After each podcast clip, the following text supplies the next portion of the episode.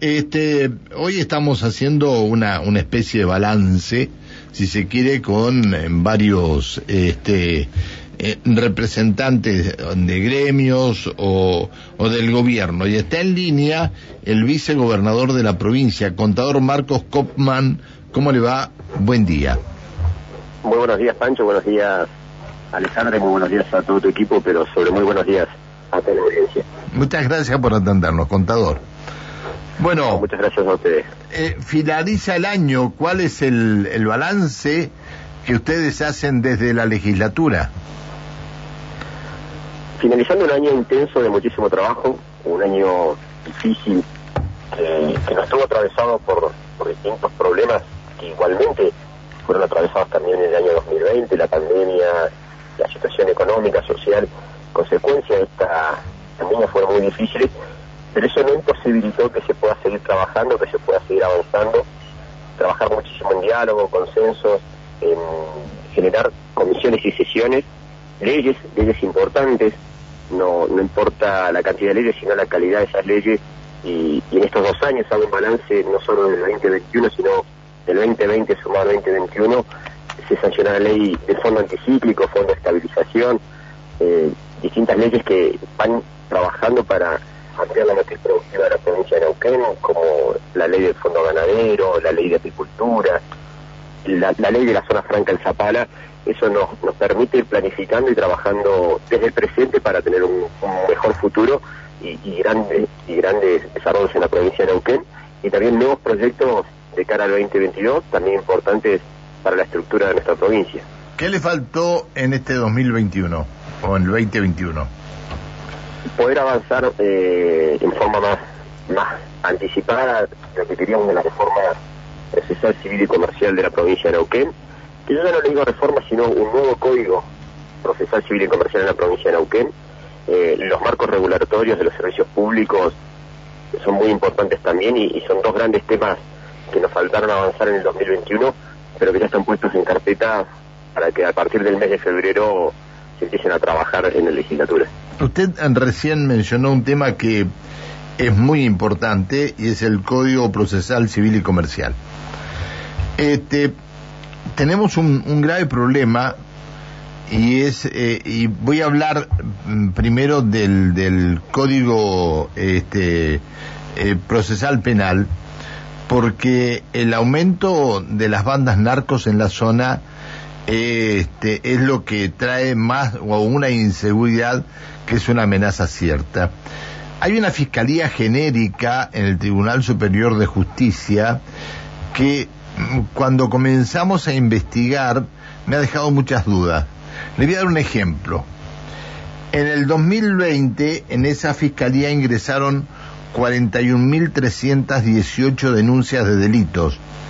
Solamente se judicializaron 2.028, menos del 5%. Hasta octubre del 2021 ingresaron a la Fiscalía más de 40.000 denuncias. ¿Y sabe cuántas fueron llevadas ante un juez penal? 1.400 legajos, el 3,5%. Algo está pasando.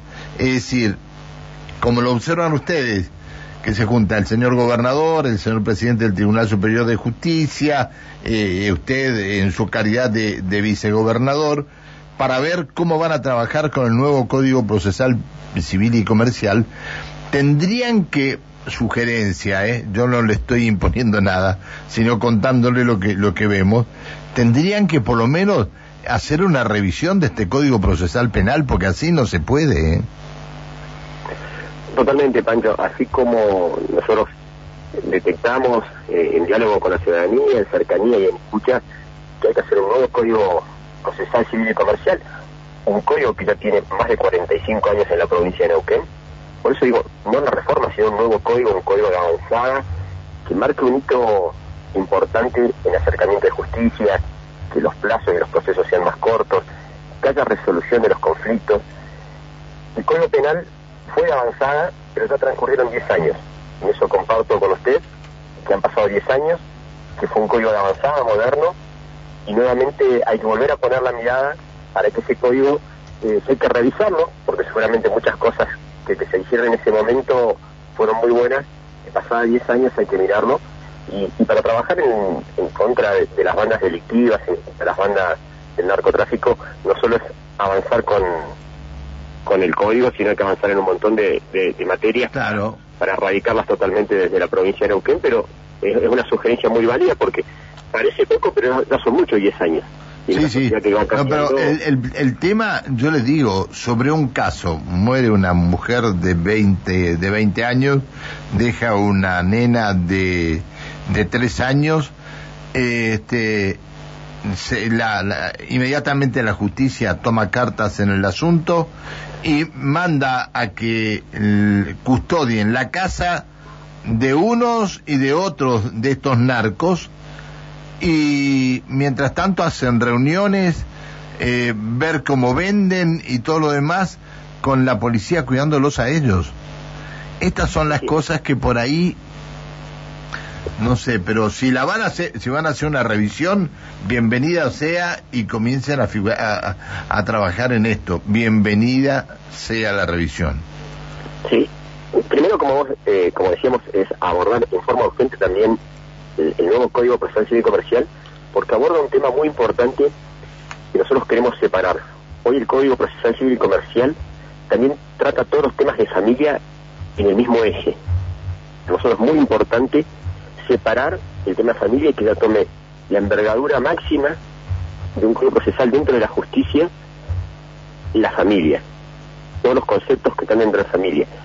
Y también tomar esto que me estás planteando, eh, buscar ya en el año 2022 los momentos y los espacios para empezar a rediscutir ese código que ya tiene 10 años, cuáles fueron las cosas buenas, reafirmarlas, cuáles las cosas que han sido con buenos resultados y trabajar y cambiarlo. Y coincido con usted que no solo es eh, trabajar sobre el Código Penal, sino avanzar eh, con todas las herramientas que tiene el Estado para combatir el narcotráfico en la provincia de Neuquén. Me parece, mire, si, si esto se concreta, si esto se logra, este, no le iba a hacer esta pregunta, pero si esto se logra, tiene muchas posibilidades que en el 2023 pueda llegar a un cargo electivo sin ningún tipo de problemas, ¿no? Es parte de los desafíos que tenemos de gestión y más allá del cargo electivo es un compromiso con la sociedad poder resolver estos problemas, que por ahí no se ven en el problema diario de, la solución inmediata que puede tener un vecino o una vecina de, un problema específico. Estos son grandes problemas que si los logramos resolver y los ponemos en práctica, van a tener soluciones que son muy importantes para, para el desarrollo y el funcionamiento de toda la sociedad. Está bien, está bien. La verdad que si podemos aportar algún granito de arena, eh, avísenos y tratamos de hacerlo. Me parece bien que comiencen a trabajar en los dos temas. Eh, recién le pregunté eh, este, por, un tema netamente político. El 2022 va a ser un año movido políticamente, más allá de que en las elecciones a a gobernador, diputados y creo que diputados nacionales y senadores va a ser en el 2023, en el 2022 se van a definir muchas cosas, como es la presidencia del partido y de la convención al que usted pertenece y como es ir viendo los distintos precandidatos. ¿Está en campaña usted, eh, contador? Trabajando, sí, en un proyecto permanente de desarrollo de colectivo de la lista azul la lista azul del Movimiento Popular Noquino eh, es un miembro activo y permanente de la conducción hoy del partido del Movimiento Popular Noquino. Estamos en ese trabajo de la construcción de ese espacio colectivo a través del cual seguir en, el camino del, desarrollo y el progreso de nuestra provincia. Y como usted bien decía, en agosto septiembre mm, hay que definir la fecha, que definirá el estamento que corresponda del partido, se convoca las elecciones partidarias internas de conducción del partido y la lista azul eh, va a estar trabajando para, para tener los cargos y, ocupar esos cargos nuevamente como lo ha hecho muchísimas veces en la historia de nuestro partido. Eh, ¿Puede ser que lo lleven al actual gobernador y presidente de la Junta de Gobierno del MPN como candidato? Se viene trabajando, hay que hablarlo con Omar. Omar ya tiene dos periodos en el cargo, es una decisión personal. Él va a estar en el lugar que, decía él. Si él es el candidato a presidente del partido, seguramente lo vamos a estar acompañando con, con la convicción, la firmeza y la nobleza que lo hemos hecho durante todos estos, todos estos años para, para seguir conduciendo nuestro partido, es una decisión personal, pero vuelvo a repetir que el, que el proyecto de la lista azul no pasa por un personalismo, por un individualismo, sino es un proyecto colectivo que a lo largo y ancho de la provincia de Neuquén permanentemente se van nutriendo de nuevos dirigentes, nuevos candidatos para poder seguir avanzando y progresando y en el crecimiento y el desarrollo de nuestra provincia. Pero si Omar decide ser candidato, seguramente proyecto y, yo personalmente lo voy a estar acompañando como hice hasta el día de hoy. Bien. Eh, usted, eh, obviamente que ya dijo que, que, que está trabajando con la lista azul, ¿usted quiere ser gobernador de la provincia?